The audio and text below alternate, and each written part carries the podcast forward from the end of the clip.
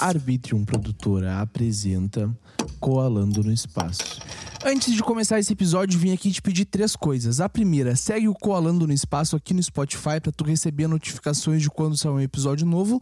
A segunda, avalie esse podcast de 1 a 5 estrelas, fica ao teu critério.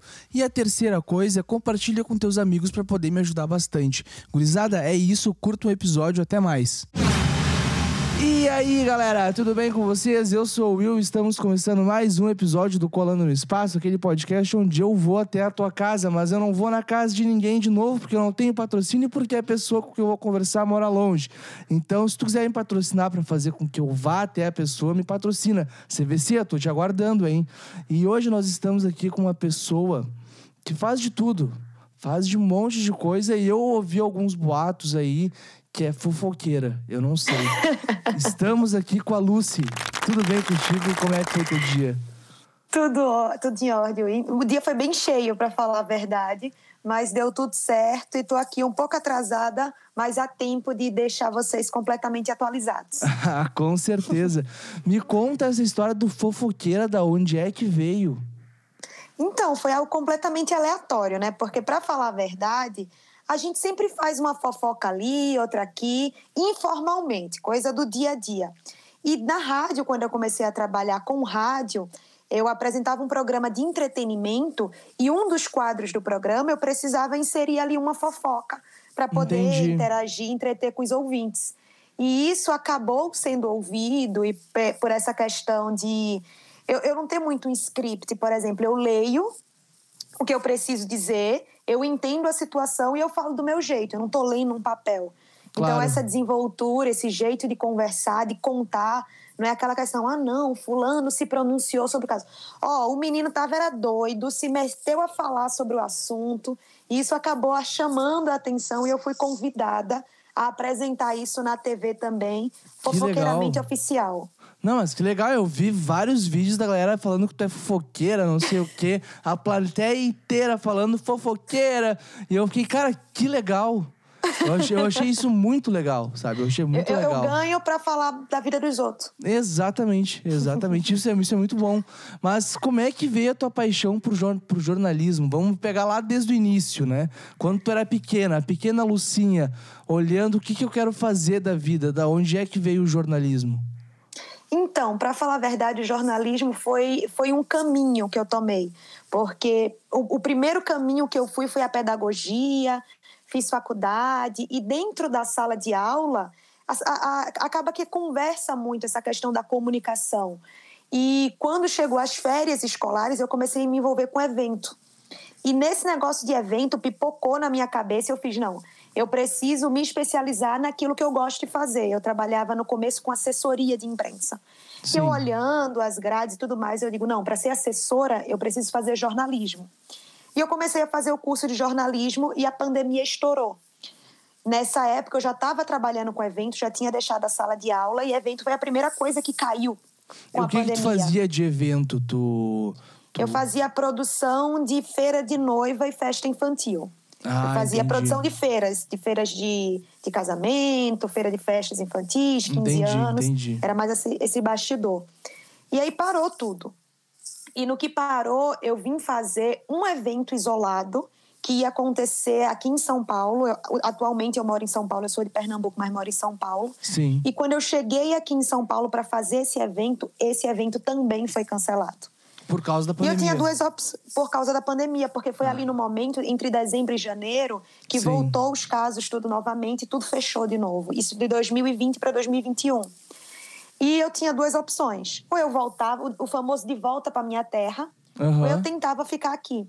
E foi quando eu coloquei o currículo numa, numa rádio aqui em São Paulo e eles me aceitaram. Que legal. Assim, coisa de cara.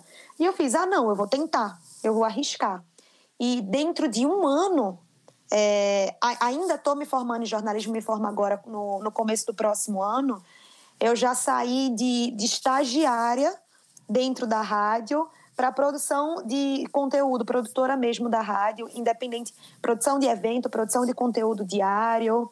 E aí é só ladeira abaixo agora. Tá, e daí dessa parte que tu tá me falando aí foi início de 2021 que tu entrou Sim. na rádio. E daí em 2021. Exata, março de 2021. Março de 2021. E como é que tu foi parar na TV? Então, a rádio que eu trabalho, o dono da rádio é o Ratinho, que é a Rádio Massa FM. Sim. E, e ele é um dono de rádio que ele ouve a própria rádio. E eu fazia um programa, eu comecei como estagiária. Em um mês, o meu diretor, conversando comigo normal, ele fez: Ó, oh, vou te colocar no microfone, vamos fazer esse teste. E em uma semana de programa, os ouvintes já estavam com meu nome circulando. Que legal. Por causa dessa questão do sotaque, que é bem forte, o pessoal se identificava. E ele fez: Ó, oh, vamos ter que manter. Sim. E eu ganhei uma participação num programa que a gente chama um programa que é Cabeça de Rede, que é um programa. A, gente, é, a rádio que eu trabalho ela tem 66 outras, mas é, alguns horários é o mesmo programa em todas as rádios. Caramba! E eu fazia legal. esse horário. Eu, uhum. A minha estreia no rádio já foi nacional, digamos assim. Ah, que legal! E, e, e, e o horário era justamente o horário que o Ratinho estava indo para o SBT e ele ouvia no carro. E aí Sim. ele me ouviu. Ele fez: Eu preciso fazer uma, alguma coisa com essa menina, eu preciso trazê-la. Claro. E isso foi em final de agosto.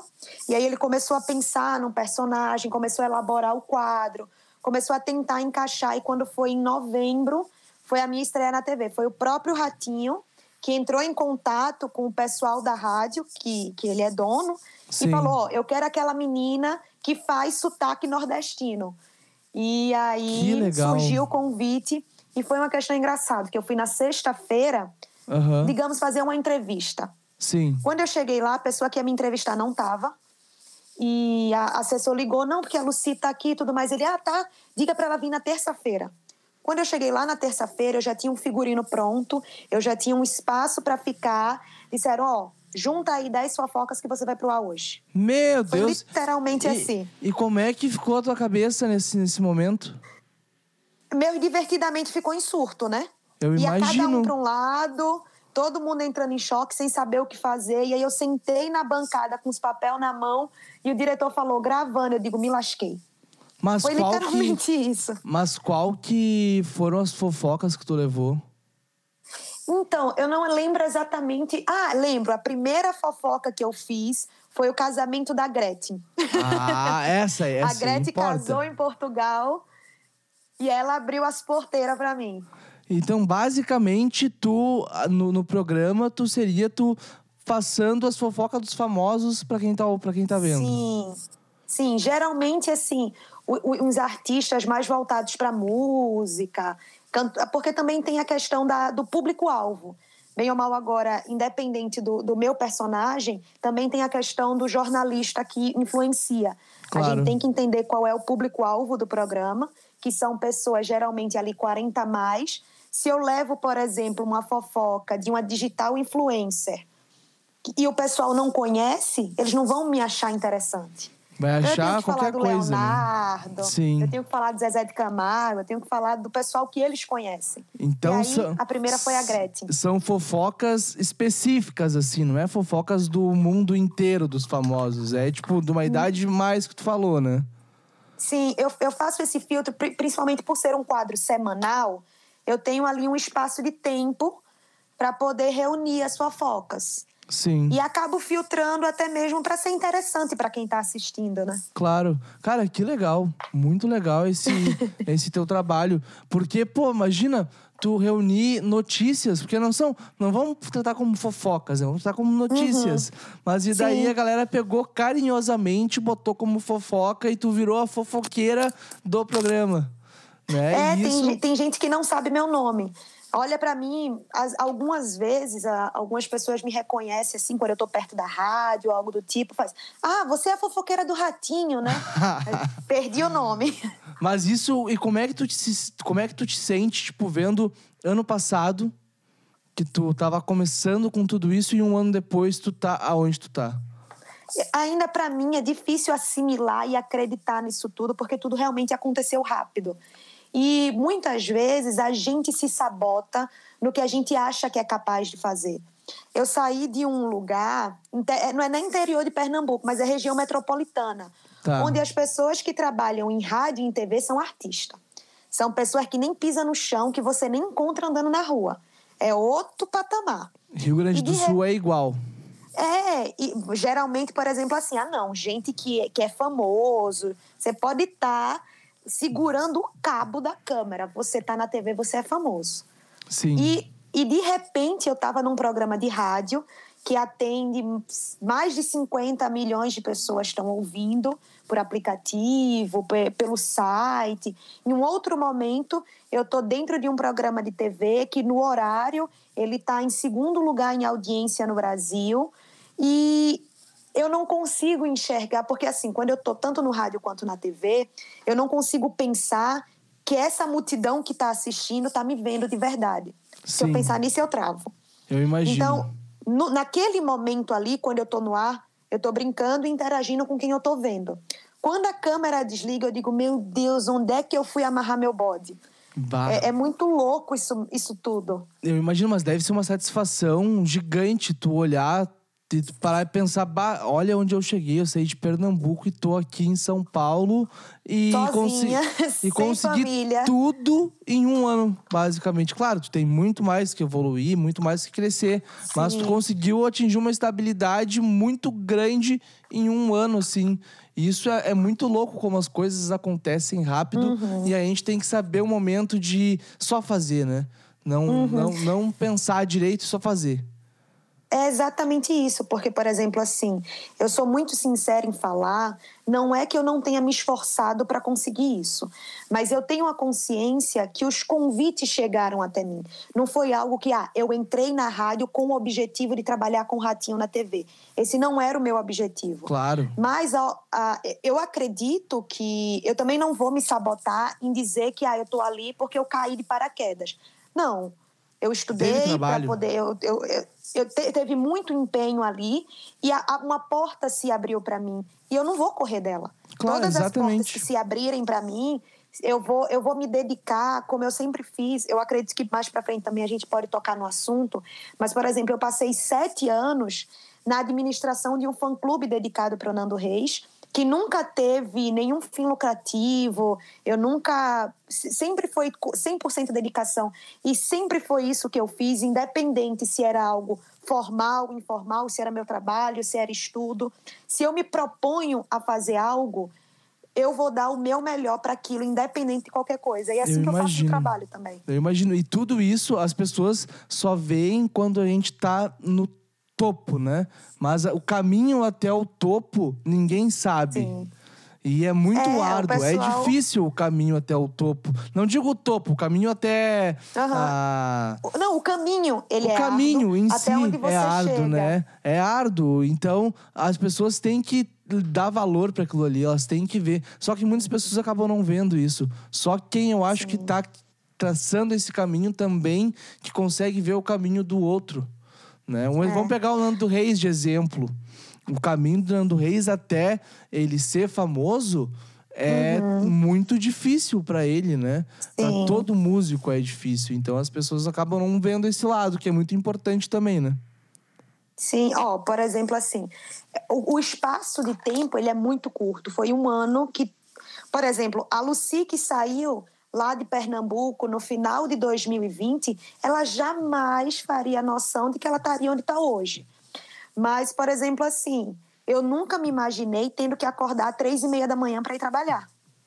Sim. E eu faço isso. Eu tenho que estar na rádio às cinco da manhã hoje. Quando eu vou Meu gravar no Ratinho, a, a, a, gravação acaba onze e meia da noite. Então eu sou uma pessoa que eu chego em casa meia-noite e vinte, meia-noite e meia, para estar tá acordando três e meia da manhã. Tu não dorme. Isso. E isso ninguém, ninguém vê. É, porque eu chego em casa ainda elétrica, eufórica. E, e, isso acontece de segunda a sexta, num fluxo imenso. Final de semana, quando tem evento na rádio, estou produzindo evento. Por exemplo, agora há pouco, é, eu, eu, acredito que essa live ela vai ser exibida um pouquinho mais para frente, mas agora há pouco acabou aqui de falecer aqui em São Paulo um cantor sertanejo vítima de um acidente. E eu tive que correr atrás para poder ter as informações, para poder entrar no ar, para fazer essa produção. Quando a Marília Mendonça morreu, eu estava saindo da rádio eu tive que parar, que voltar, que fazer, porque a, as pessoas elas querem a notícia no momento que acontece. Claro. Se eu for falar depois, eu tô atrasada, eu, tô, eu, eu perco até a credibilidade no que Tá, e como é que tu descansa? Qual é o teu Ah, momento então, de né? descansar? Porque tu, Ah. vamos pegar ali, ó, tu chega meia-noite em casa, elétrica, tu vai dormir, eu acho, uma da manhã ou duas. E sair de casa às três. Que A hora gente tu tira um dorme? cochilo aqui, um cochilo ali. O lado positivo é que, oficialmente, foge algumas exceções. Eu chego em casa por volta das três da tarde. e Ah, aí, como eu ainda claro. estou fazendo faculdade, eu tenho que assistir a aula. Meu Deus. A, É a muita gente vai, ó, coisa. a gente vai vivendo. Quando, der, quando dá, a gente encosta e tira um cochilo. Olha, eu tava. Mas o que muitas pessoas veem é que eu tô fazendo sucesso na TV. Exatamente. Mas o que mais me deixa feliz e o que mais vê que tu tá gostando de fazer tudo isso é o teu sorriso falando aqui comigo.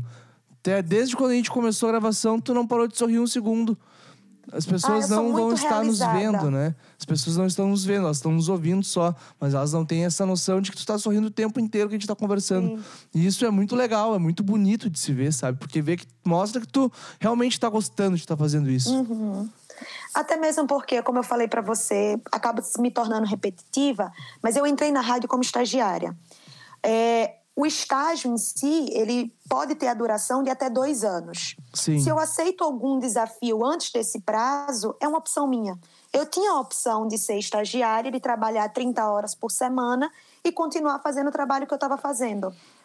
Eu aceitei a oportunidade que me chegou exatamente por causa disso. É, Essa, esse mundo do entretenimento, ele me, ele me, por mais que seja cansativo, ele me dá muita energia. Porque a gente tem, a gente é, e principalmente a rádio que eu faço é uma rádio popular, é uma rádio de pessoas que eu consigo falar de igual para igual, que eu não preciso me, me encher de, de frufru para poder ter esse contato. Então, é muito natural e as pessoas elas são muito receptivas. Então, é muito bom fazer, é muito, é muito realizador você ver as coisas acontecendo, você ver uma ideia sair do papel e se transformar, por exemplo, num grande evento que todo mundo está lá pulando, brincando, se divertindo, tanto do dia a dia a pessoa que manda uma mensagem no WhatsApp da rádio e fala: Ó, oh, essa informação que você me deu agora foi muito importante. Sim, então, assim, que são, legal. é- é- são os pequenos prazeres da vida adulta. Claro, com certeza. Com certeza. Os pequenos prazeres muitas vezes são gigantes, né? Mas, Luci, vamos, vamos pegar agora um outro papo, tá? Tu falou que tu veio de Recife, Pernambuco, né? Isso. Como que era a vida lá pra ti? É que eu percebi o seguinte, ó. Eu, eu, tô, eu sou do Rio Grande do Sul.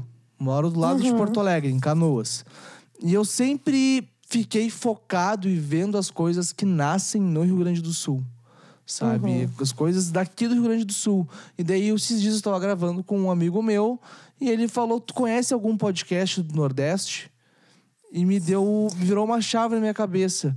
Eu não conheço um podcast do Nordeste, eu não conheço um podcast do Norte. Ah, o meu ciclo está focado Rio Grande do Sul, São Paulo, Rio de Janeiro.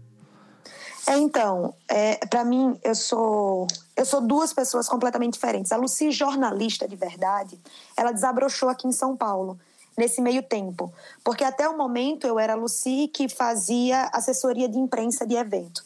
É, vou lhe dar até uma dica lá no Nordeste, lá em Pernambuco em si, a gente tem um podcast do Recife Ordinário que ele é completamente voltado para o Recife. As pessoas que participam são de lá, Recife e Pernambuco em geral. Sim. E é, e é um papo completamente com a linguagem pernambucana, com as gírias pernambucanas, tanto no próprio Instagram, o canal, é muito rico.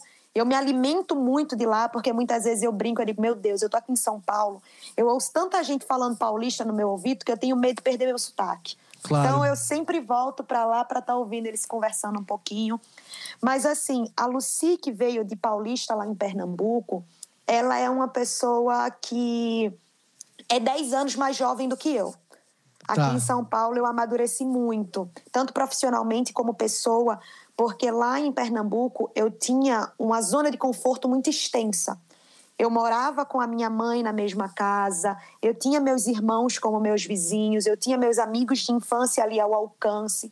Então era uma vida bastante confortável. Eu tinha meu trabalho, tudo regrado. Durante o dia eu trabalhava, à noite eu estudava, final de semana eu saía com meus amigos, conversava com minha mãe, jantava com meus irmãos. Eu tinha tudo isso. Sim. Então era, era uma, para falar a verdade, era uma vida muito chata, muito comum, muito ah, Uma vida acordei, de- trabalhei. É aquela vida de quem não está no centro do, do país, né? É. E aqui, quando eu cheguei em São Paulo, São Paulo não dorme. A gente já começa daí. E eu vim para São Paulo. Se eu conhecia três pessoas, era muito. Sim. Eu conhecia o pessoal que eu dividi apartamento da primeira vez. Eu conhecia pessoalmente uma pessoa que eu conhecia através do fã-clube do Nando. E aí eu vinha, eu vinha assistir show do Nando aqui em São Paulo. E a gente se conheceu pessoalmente. Ela até hoje é minha grande amiga. A gente encara tudo quanto é rolê junto. Mas é, eu estava completamente ilhada de Sim. novidade. Então, eu tive que aprender a me locomover dentro desse lugar imenso. Me perdi diversas vezes, me perco até hoje. Eu não sei Imagino. nem para onde eu vou aqui. É, tive que aprender a refazer e novas amizades. Eu tive que me inserir dentro dessa cidade. Eu tive que me redescobrir. Tive que aprender a conviver com a solidão. Que, que isso é uma. Até hoje, vira e mexe, a gente tem uns dias assim que fraqueja mais as pernas mas é uma luta diária. Claro. Mas são duas pessoas completamente diferentes. A Lucy de São Paulo ela é muito mais independente emocionalmente do que a Lucy que vivia em Pernambuco. Mas vamos falar dessa Lucy que vivia em Pernambuco, porque a minha ideia é conhecer o Brasil. Uhum. Com, a questão do meu podcast, porque eu vi que, como eu não conhecia nada de nada do, do Brasil, só Rio Grande do Sul, São Paulo e Rio, eu uhum. decidi conversar com as pessoas do Brasil inteiro. Então, estou conversando contigo que é de Pernambuco, conversei já com um advogado que é de Brasília, conversei uhum. com um outro cara que é de Pernambuco também, que eu não me lembro agora o nome do, da cidade que ele morava, mas ele tem o um podcast chamado I Rapaz, que é o Robson Lemos, e eu descobri o nome de dois peixes que eu não conhecia. Qual? Ah, não me lembro. É difícil o nome do peixe. Continua, continua não é conhecendo. Continuo não conhecendo, mas eu descobri que é de água doce. Uhum. Isso, isso eu já sei. Mas eu quero saber o que que tem lá em Pernambuco de legal e que brilha os olhos quando as eu sou suspeita para falar, primeiro porque pernambucano é bairrista. A gente acha que tudo em Pernambuco é melhor, tudo em Pernambuco é maior, tudo em Pernambuco é, extrapola o que é. Porque, por exemplo, lá em Pernambuco a gente tem a maior rua em linha reta da América Latina. Sério? Então, sério? Depois você procura aí, a gente tem lá. E, mas eu acho que a cultura pernambucana ela é muito rica e é isso que atrai. Claro que a gente tem as praias, a, a, a, a natureza de Pernambuco é muito rica, desde praia, como eu comentei, até para o Agreste. É, a gente tem lá também, eu não lembro exatamente o nome da cidade. Eu acho que não é Ibimirim, é mais para o interior de Pernambuco. A gente tem pintura rupestre, a gente tem cânion, a gente tem uma, cultura, uma beleza natural muito grande. Mas como eu sou da costa, o litoral pernambucano ele é lindo, ele é deslumbrante ele, ele tem piscinas naturais, é, é muito rico. Mas a, a, a minha área de lazer, por exemplo, ela sempre foi voltada entre o Recife Antigo e Olinda, que são cidades irmãs e que são muito famosas pelo carnaval, pelo carnaval Sim. de rua, pelo batuque, pelo frevo, pelo maracatu. Isso sempre me cativou muito eu, eu nunca consegui ficar com o pé parado quando toco um tambor de maracatu. Ah, eu imagino. É, é, é, é, instintivo. É a embriaguez do frevo que vai entrando pelo corpo e vai tomando conta de tudo. E eu acho que isso é muito forte. A gente tem, o, o, tem muitos museus lá destinados à própria cultura, os bonecos gigantes de Olinda. Isso eu, tô, eu não estou me especificando exatamente só o carnaval, claro. que é uma grande potência mas a gente sabe que ali tem um, um momento específico do ano. Mas no decorrer de todo o ano, você pode visitar, por exemplo, o Passo do Frevo, que tem no Recife Antigo, ali em frente à Praça do Arsenal, que é incrível, que fala da cultura nordestina de uma forma linda. Você vai no Marco Zero do Recife, você consegue fazer um, um passeio de, de barco ali ao lado, no Rio Capibaribe, que é um rio muito importante você atravessa o rio, você conhece as esculturas de Ricardo Brenan, que faleceu há pouco tempo, mas era um, é, é um escultor pernambucano muito importante, muito conhecido, muito reconhecido também. E em Olinda, as próprias ruas em si, é, eu, eu nunca fui mas por ser uma cidade muito histórica, o pessoal diz que lembra muito Minas, que são Sim. ruas mais estreitas, com, com a, o asfalto de paralelepípedo, as ruas coloridas, com as claro. casas, cada uma de uma cor, que é tombado pelo historicamente falando, não pode pintar e trocar as cores, elas têm que ser coloridas, com telhados que tem várias camadas, que daí vem a Sim. história, ah, fulano é pobre porque não tem nem eira nem beira, é porque hum. não tinha as camadinhas do telhado. Sim. Então, assim, culturalmente falando, eu passo horas com você aqui falando do meu país, Pernambuco, porque inclusive Pernambuco também já foi país. Durante Sério? poucos eu não dias. sabia disso, eu não sabia Durante disso. poucos dias tivemos a Revolução Pernambucana, nos libertamos do Brasil e depois voltemos. Sabe que eu sou gaúcho. E uhum. o gaúcho é massacrado, pelo menos até onde eu sei, pelo bairrismo. Hum. E eu, eu não hum. gosto de gaúcho, porque gaúcho é um povo é um povo que não é legal, sabe? Não é interessante. Ah, é? é? claro, a cultura daqui é muito linda, é muito bonita, mas o uhum. problema é que o gaúcho, por si só, muitas vezes acaba sendo machista, homofóbico, uh, fugiu a palavra agora, racista, acaba uhum. sendo preconce muito preconceituoso, sabe? E isso acaba não não não não me descrevendo, né? né? Acaba desfavorecendo a cidade, o, o, estado, né? E quando a galera fala que não, porque o Rio Grande do Sul é o melhor, é o melhor estado do Brasil, eu fico pensando, cara, mas como que a gente é o melhor estado se a gente tá muito longe uhum. dos outros estados, né? A gente é o último estado do Brasil, para pensar. É, mas eu acho que assim, essa riqueza cultural do Brasil, ela acaba tornando o país em vários países dentro de um só. Por exemplo, lá no Nordeste, a gente também tem essa fama de ser tudo cabra macho que anda com a peixeira na cintura e que resolve tudo na mão. Que é um, ah, um pessoal que, que, que, por exemplo, ah, todo mundo é descendente de lampião e é cangaceiro e é justiceiro e é dedo nos zói.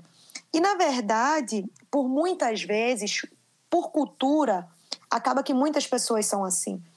É, é, é, um, é, uma, é um, um, povo que teoricamente não leva desaforo para casa. Mas eu acredito que a gente está caminhando com muitos, muitos debates. Eu acho que a, que a juventude que a gente tem agora, ela está muito disposta a não só conversar entre si, mas também levar esse debate para dentro de casa com os pais, levar esse debate para as redes sociais e acaba claro. alcançando tantas pessoas. Eu digo isso porque, por exemplo, assim, a minha mãe, ela tem, ela tem mais de 60 anos.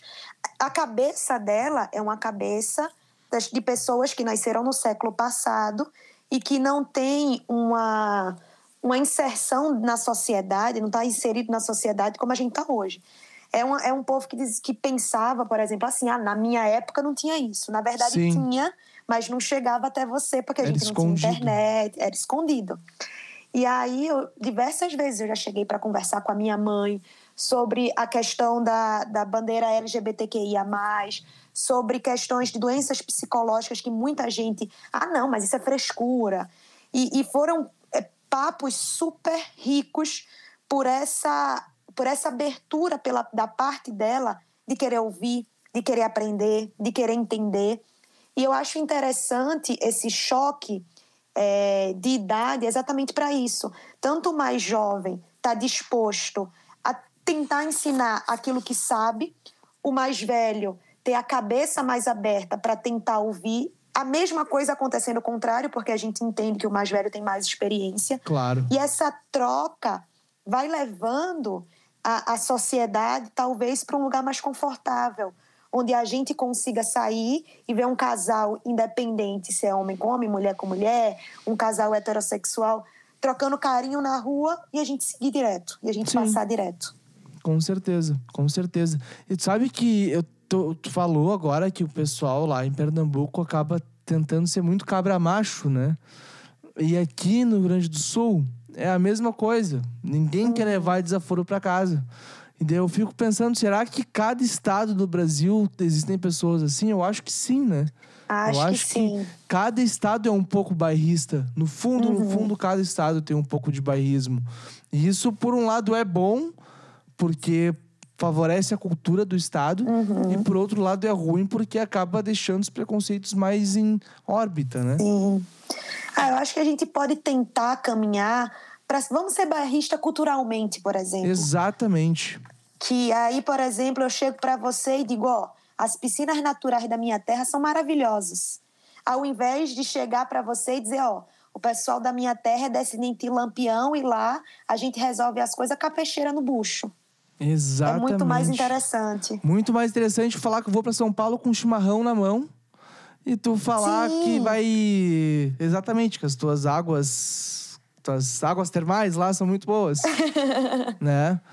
Isso, isso é muito legal. Se eu fosse Pernambuco hoje, eu levaria um, um chimarrão junto comigo. Ah, ah, é. chimarrão- Você poderia. Então, o chimarrão é muito característico seu. E olha que, que legal se, por exemplo, você vai, leva o seu chimarrão e se propõe a tomar seu chimarrão com ervas que são características de lá. Olha aí, que, le- que legal. Eu não sabia. Mas quais ervas são? Não faço a mínima ideia, mas deve ter alguma. Deve ter alguma. Ah, então, então tá perfeito. É porque eu Então, também não sei com que se faz o chimarrão. O chimarrão, agora vamos uma aulinha aqui Vamos. de chimarrão, então, tá? Chimarrão é erva mate, que Uhum. é uma erva ela Pode ser bem moída, que é a moída fina, média ou a moída grossa, ou a pura folha. Que daí tu faz exatamente como a folha do, do, do chimarrão, né? Então, daí tu bota numa cuia, bota água quente ali dentro e tá pronto. Basicamente assim. Uhum. Simples assim. É, tem, tem, uma, tem umas manhas pra tu não deixar Uhum. a bomba entupir, etc.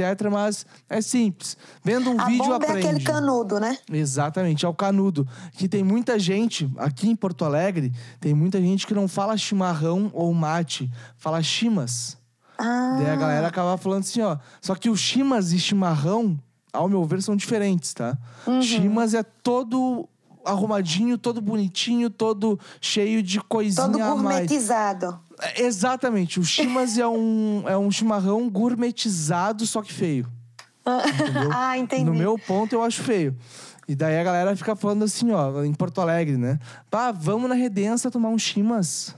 Ih, Né? Daí isso aí já. Tu já viu que. mas é... pelo menos o pessoal da sua terra ele faz convite saudável, né? Na minha terra o pessoal se convida para tomar um litro de cana. Ah, mas daí é isso aí a gente tá falando na capital. No interior, daí a gente já, já vai pro mesmo lado daí. O, o rei lá no, da sofrência na minha terra era Reginaldo Rossi. Tem uma estátua dele no meio da cidade que é ele sentado na mesa de um bar. Eu quero conhecer essa estátua aí. quero Tá ele sentado lá. na mesa do bar com, sabe aqueles copinhos de boteco? Sei. Do lado, uma garrafa assim. É o Mas nosso rei le- da sofrência. Que legal. Mas eu acho muito legal como eu sou de um lado do país, tu é do outro lado, e igual a gente consegue ter uma conexão culturalmente. Aham. sim. Eu acho isso muito legal. E olha só, vamos pra nossa reta final, tá? A gente faz Uhum. aqui um meio pequeno episódio pra galera conseguir ouvir até o final. Porque eu fazia duas horas de episódio e eles não ouviam até o final. Então, prefiro fazer mais longo pra galera ouvir inteiro, né? Eu quero Boa. saber o que que tu espera pra ti e pro mundo até o final do ano. Olha, eu vou ser muito sincera. Eu, eu queria primeiro tirar Bolsonaro do poder. Eu acho que isso é muito importante para mim nesse momento. Eu acho que a gente passou por muita catástrofe no, no- que, é, que esse momento acabou estrangulando muito todo mundo. Mas, paralelo a isso, eu acho que se um pouquinho de nós conseguir colocar, enxergar o mundo de uma forma mais amorosa, pode ser amanhã, pode ser hoje, pode ser em um curto espaço de um futuro próximo, a gente vai conseguir ter algo muito, muito melhor. Acho que o que eu espero para mim, eu consigo esperar para todo mundo. E não é algo, por exemplo, eu, eu sei que eu estou numa ascensão com relação à minha carreira, com relação ao meu trabalho, com relação aos meus estudos, mas eu não consigo almejar algo prático. Por exemplo, ah, não, daqui a um ano eu quero estar fazendo isso, isso e isso. Eu consigo me- querer que eu, eu tenha realizações, que eu me sinta confortável naquilo que eu estou fazendo. Eu acho que esse é meu maior desejo. de fazer, de continuar fazendo o que eu amo, de continuar dando o meu melhor naquilo que eu gosto de fazer e continuar me sentindo realizada naquilo que eu faço. Porque uma coisa que eu acho verdade é que gente realizada não enche o saco de ninguém. Exatamente. Então, se a gente continuar se sentindo realizado, seja no plano é mais simples possível, até o plano mais estrambólico do mundo, a gente consegue ser pelo menos feliz. Com certeza, com certeza. Isso tu falou agora, tu falou umas verdades assim, que muitas pessoas vão ficar pensando nisso que tu falou. É, né? Doído. Vai, é doído, mas é real. Tem que Depois ser falado. que terminar de assistir esse podcast, faça aí seu chimarrão e fique refletindo na vida, balançando numa rede. Chimarrão ou tererê, né? Depende de onde a pessoa Ah, morar. também tem isso, né? Tem- tem- só que o tererê não é tão gaúcho. Eu acho que é mais pra cima do Brasil. É, aqui eu tenho dificuldade com alguns nomes, por exemplo. Na minha terra eu chamo macaxeira. Eu vou aqui no mercado, eu falo pro moço, moço, me dê um quilo de macaxeira. Ele olha para mim e fala, minha filha, o que é isso? Eu digo, macaxeira, sabe? Mandioca, aipim. Eu tenho que ficar lembrando, parece uma segunda Eu, eu língua. imagino, porque se tu viesse pra cá e pedisse uma caixeira, ninguém ia entender também. Ou pedisse, sofro. sei lá, se eu for lá pra tua terra e pedir bergamota, ninguém vai entender também. Meu filho, me diga o que é isso, por favor. Bergamota é tangerina. Na minha terra nem tangerina se chama, se Ah, chama é? de laranja. Laranja Laran- cravo. Laranja cravo. Meu Deus do céu. Que Não é aquela que laranja- você descasca com a mão? É, que tem uns gominhos por dentro, né? Laranja cravo. Que legal, não sabia esse nome aí. Interessante, interessante.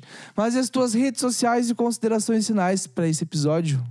Ah, então, deixa eu primeiro agradecer a você pela oportunidade. Gente, eu me senti muito importante com o convite, não vou mentir, porque eu, eu conheci você através da, da, da- das que você fez com o pessoal da Colomi.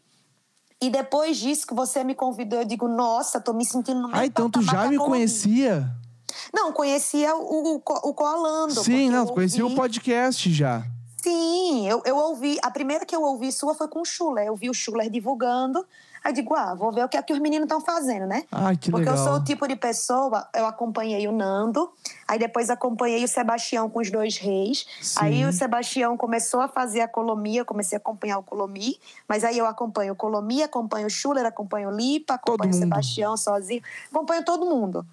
E aí eu vi, aí digo, ah, vou ouvir, né?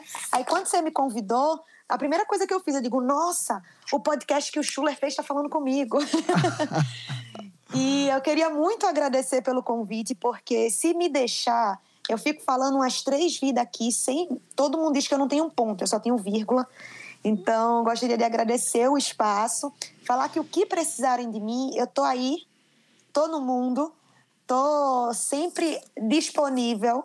Às vezes um problema é outro de internet, às vezes um problema é outro que alguma hora eu preciso dormir, mas vocês podem contar comigo para falar da minha terra, para falar das minhas, dos meus prazeres de vida. E minhas redes sociais no, no Instagram tá Lucida Massa, pelo, pelo fato do trabalho, né? Da Massa por ser da Massa FM. E Facebook é uma coisa que eu não uso mais. Eu acho o que Twitter, só velho usa Facebook, né? É, o Twitter eu queria me sentir um pouco mais nova para ser do Twitter. Olha, Porque eu entro no Twitter, eu me sinto uma tiazinha que a não minha, nada. a minha ideia pra ti, a minha, meu conselho pra ti, tá? Não usa Twitter. Tu só vai se estressar. Tu só vai se É, estressar eu e só perder uso o tempo. Twitter quando eu preciso postar hash- hashtag em live. Tá. Aí eu uso o Twitter Aí vale a torto e a pena. direito. Aí vale a É, pena, mas, mas- pra usar pro teu, teu, teu Pra tempo viver, livre né? ali pra viver, não usa, porque só vai se estressar. É, então, quem quiser me achar, quem quiser falar comigo, Luci da Massa no Instagram. Luci com Y. Então tá, muito obrigado por ter aceitado participar aqui comigo. Em breve, quero gravar de novo contigo. Tu Boa. fica tranquila, eu quero. Tô esperando alguma empresa de transporte me patrocinar pra eu conseguir ir pra São Paulo pessoalmente e gravar em São Paulo, né? E vamos ficar assim, alerta também, a que se acontecer de eu ir no sul, eu lhe aviso. Então me avisa, me Que avisa a e a gente, gente a grava. gente diminui essa ponte. Com certeza, com certeza. A gente grava, vai ser muito, muito prazeroso de novo gravar contigo e eu quero ouvir mais histórias tuas lá de Pernambuco. Boa. Boa. Muito obrigado por ter participado aqui comigo mais uma vez. Muito grato por esse, por essa para mim é uma honra poder gravar contigo. Então, gurizada, para tu que tá nos ouvindo, vai seguir a Lucy nas redes sociais, vai acompanhar o trabalho dela que é muito bom, a maior fofoqueira do Brasil. Se cuidem. Um beijo para vocês, até mais e tchau.